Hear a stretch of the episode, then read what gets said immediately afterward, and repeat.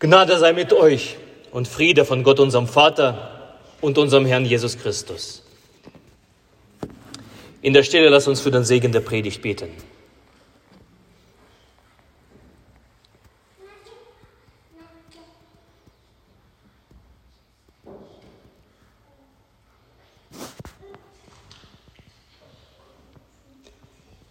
Herr, dein Wort ist meines Fußes Leuchte und dein Licht auf meinem Wege. Amen. Ich habe heute meine Predigt genannt Lied mit drei Strophen. Und ich möchte uns zunächst das Lied vorlesen, um, um das es geht. Und darum lese ich aus dem Buch des Propheten Jesaja im fünften Kapitel. Wohlan, ich will von meinem lieben Freunde singen. Ein Lied von meinem Freund und seinem Weinberg. Mein Freund hatte einen Weinberg auf einer fetten Höhe und er grub ihn um und entsteinete ihn und pflanzte darin edle Reben. Er baute auch einen Turm darin und grub eine Kälte und wartete darauf, dass er gute Trauben brächte, aber er brachte schlechte. Nun richtet, ihr Bürger zu Jerusalem und ihr Männer Judas zwischen mir und meinem Weinberg. Was sollte man noch mehr tun an meinem Weinberg, das ich nicht getan habe an ihm? Warum hat er denn schlechte Trauben gebracht, während ich darauf wartete, dass er gute brächte? Wohlan, ich will euch zeigen, was ich mit meinem Weinberg tun will. Sein Zaun soll weggenommen werden, dass er kahl gefressen werde. Ich will ihn wüst liegen lassen, dass er nicht beschnitten noch gehackt werde, sondern Disteln und Dornen darauf wachsen. Und seine Mauer soll eingerissen werden, dass er zertreten werde. Und ich will den Wolken gebieten, dass sie nicht darauf regnen. Des Herrn Zebaut Weinberg aber ist das Haus Israel. Und die Männer Judas seine Pflanzung, an der sein Herz hing. Er wartete auf Rechtsspruch Siehe, da war Rechtsbruch. Auf Gerechtigkeit, siehe, da war Geschrei über Schlechtigkeit. Der Herr segne an uns sein heiliges Wort. Amen. Welch eine Enttäuschung dieser Weinberg. Wie viel Arbeit hat er verschlungen, wie viel Mühe und Strapazen hat er gekostet?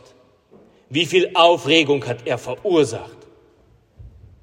Und die ganze Kraftanstrengung war umsonst. Das Warten hat sich nicht gelohnt. Die Vorfreude ist dem Ärger gewichen, Ärger über schlechte Trauben. Alle Erwartungen verwandeln sich in Enttäuschung das Weinberglied im Buch des Propheten Jesaja.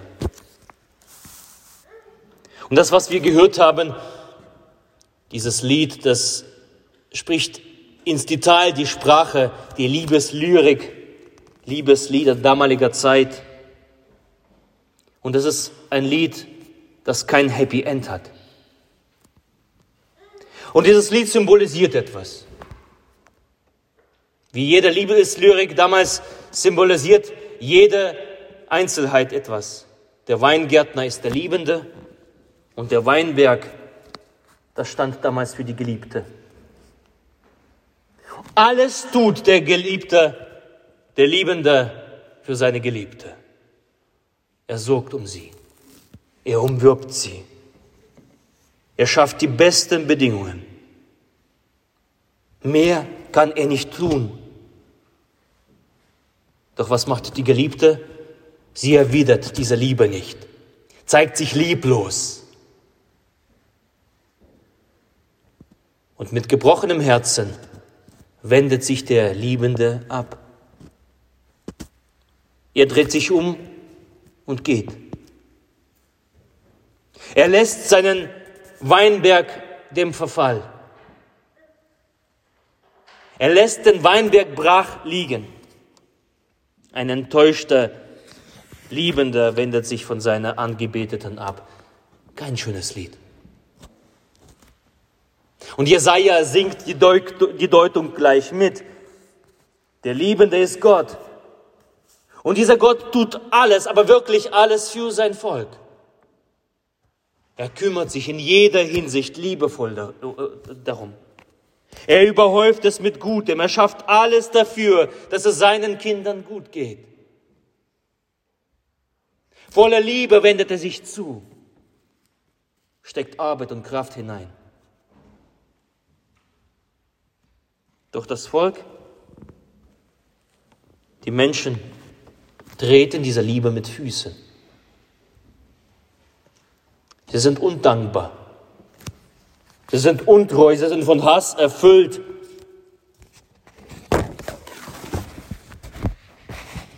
Und die Ablehnung sitzt tief.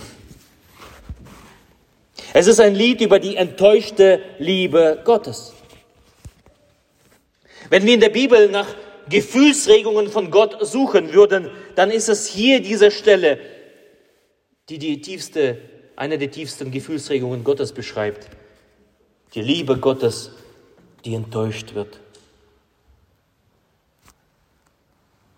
Die Menschen wenden sich ab von dem guten Gott und wenden sich der Sünde zu. Sie kehren sich ab von Gott, sie missachten seine Gebote seine Gerechtigkeit. Und sie wenden sich der Welt zu. Und das ist nicht irgendwie eine kleine Kleinigkeit, dass man so mit Handwedeln beseitigen kann und sagt, ein Schwan drüber, das geht schon irgendwie.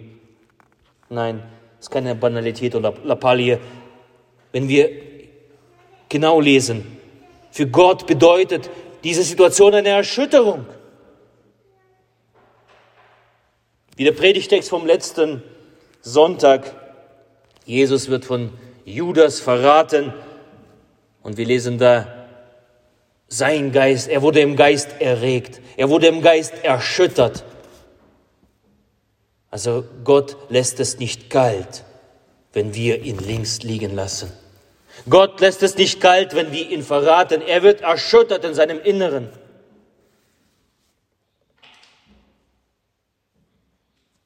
Und das steht beispielhaft für unseren Abfall von Gott. Wenn wir Gott missachten, erschüttert es sein Herz. Wenn wir Gottes Liebe nicht beachten, enttäuschen wir Gott. Und das Weinberglied bringt diese ganze Enttäuschung zum Ausdruck. Und Jesaja muss es singen. Und noch etwas öffnet dieses Lied uns für etwas, öffnet uns dieses Lied die Augen, das Lieblosigkeit krank macht. Wenn du dich von der Liebe Gottes abwendest, dann wendest du dich automatisch der Lieblosigkeit zu, der Lieblosigkeit dieser Welt. Wenn Gott die Liebe ist und wir uns da abwenden von dieser Liebe, dann ist auf der anderen Seite die Lieblosigkeit, das Fehlen jeglicher Liebe. Das ist die Welt. Und diese Welt ist nicht gnädig mit dir. Und das wird sie niemals sein. Fern von Gott in der Welt wirst du keinen Trost finden. Das macht uns das Lied deutlich. Wenn der Zaun der Liebe Gottes weggenommen wird, dieser Schutzraum, den Gott für dein Leben und für die, für die Leben der Menschen, aller Menschen baut, wenn dieser Zaun weg ist, dann wirst du innerlich zerfressen. Dann wirst du von der Welt zerfressen, wenn dieser Schutzraum fehlt. Sein Zaun soll weggenommen werden, lesen wir, dass er kahl gefressen werde, dieser Weinberg. Und seine Mauer soll eingerissen werden, dass er zertreten werde. Das geschieht, wenn die Liebe Gottes weg ist, wenn dieser Schutzraum fehlt. Alle Liebe, alle Werte, alle Moral, die das Leben so wertvoll machen und lebensfähig, haben in Gott einen Grund, ihren Grund. Und wenn wir uns wegwenden von der Liebe Gottes, von diesem Grund, dann geht es alles Bach runter. Liebe, Werte und alle Moral. Sie werden zerfressen, sie werden zertreten. Und wenn wir in die Welt schauen, voilà.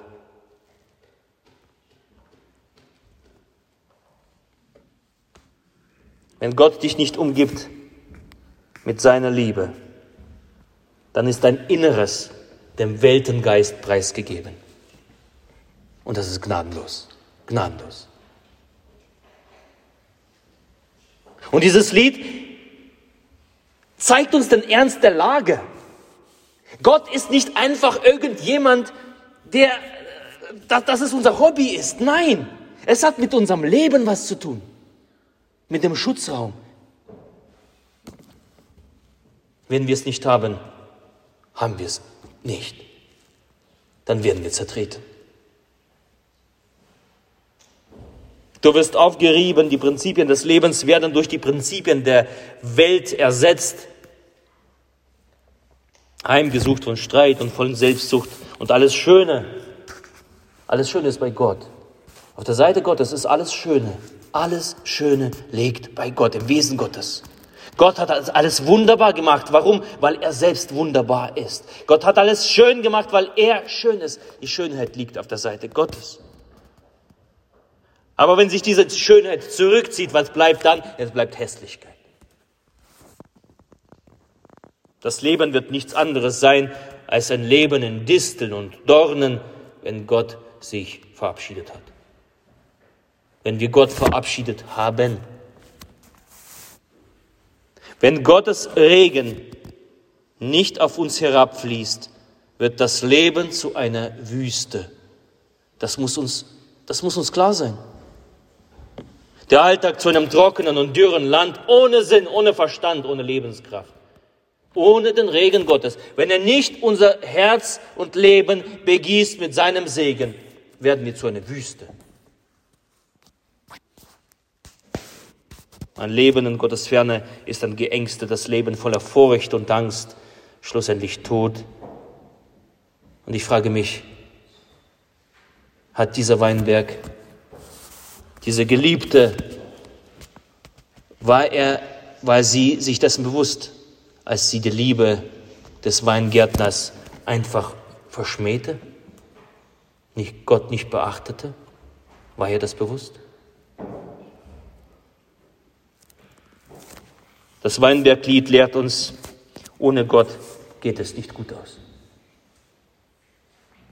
Und das ist eine, das ist eine Wahrheit. Und diese Wahrheit müssen wir lesen, müssen wir aussprechen. Ohne Gott geht es nicht gut aus.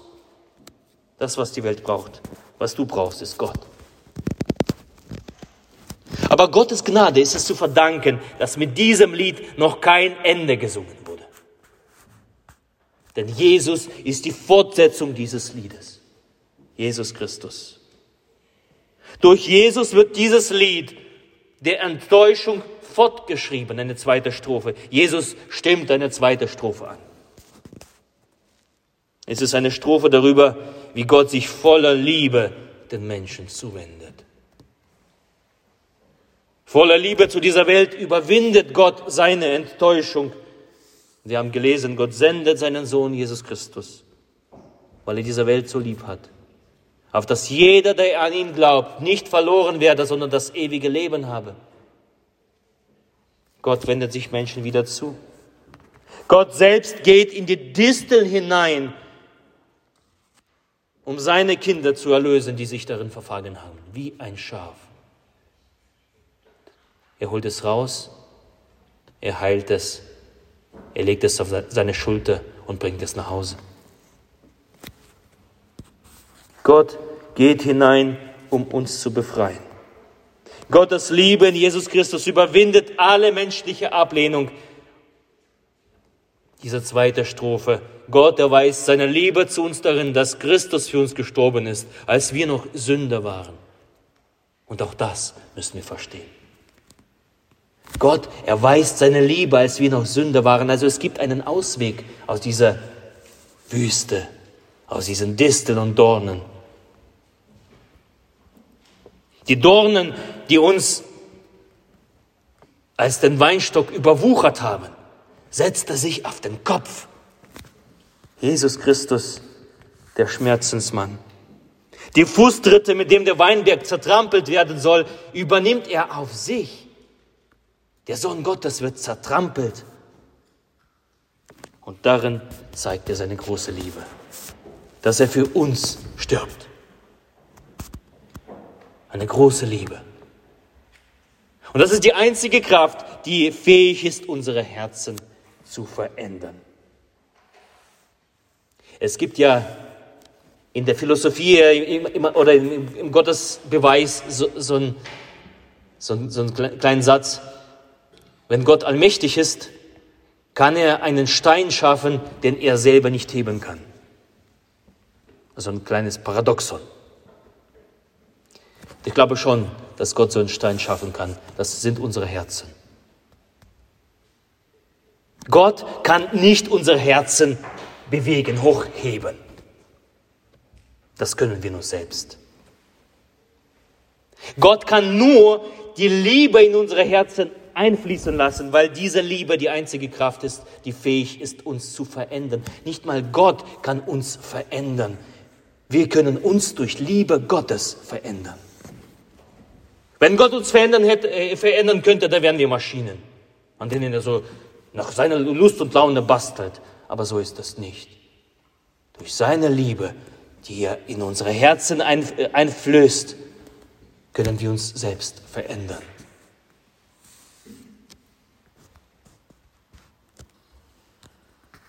Keine Angst, kein Drohen, kein Schimpfen, kein Druck kann uns verändern. Aber die Liebe, die wir zulassen, dass sie in uns hineinkommt, kann uns verändern. Darum wählt Gott aus voller Liebe zu dir diesen Weg ans Kreuz und stirbt, um dein Herz zu gewinnen. Dass du sagst, ich erhebe mein Herz zu Gott. In der Liturgie singen wir das. Wir erheben unsere Herzen. Wir erheben unsere Herzen zu Gott.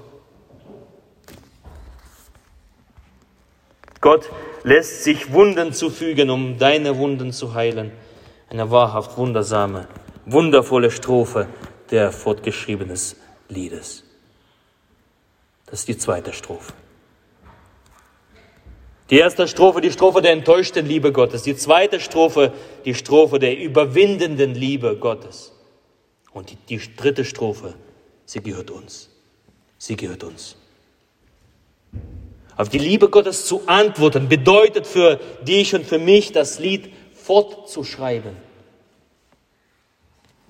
Eine Strophe, in der wir Gott um Vergebung bitten und sagen, Gott, ich habe gesündigt, ich habe gefehlt, ich habe mein Leben ohne dich geführt, vergib mir. Vergib mir, dass ich dich enttäuscht habe, immer wieder aufs Neue.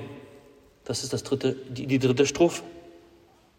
Die dritte Strophe, wo wir unsere Disteln und Dornen bekennen, die uns überwuchert haben, die uns wehtun, die uns stechen und uns die ganze Lebenskraft rauben, ziehen. Gott, das sind die Dinge, die mir wehtun. Nimm sie mir, heile mich, heile meine Wunde.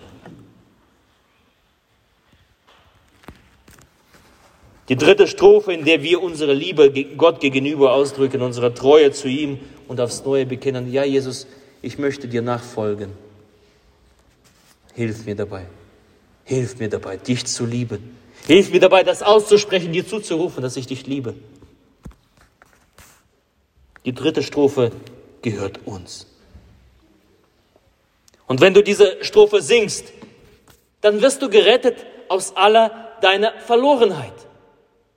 Wenn du die dritte Strophe singst, dann kommt wieder der Schutzraum, dieser Zaun. Und das, was zertrampelt war, das, was überwuchert war, das gedeiht wieder aufs Neue.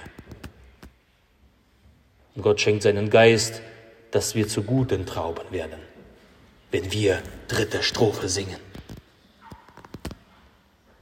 Die dritte Strophe, bevor der Schlussakkord erklingt, dieser Strophe, die uns zu ewigen Freude ruft, zum ewigen Leben. Darum lade ich dich ein, stimme an, sing diese dritte Strophe mit. Preise Gott, lobe ihn, danke ihm, liebe ihn. Kehre der Lieblosigkeit der Welt den Rücken zu und lass dich von Gott lieben. Und der Friede Gottes, der höher ist als alle Vernunft, er bewahre eure Herzen und eure Sinne in Christus Jesus. Amen.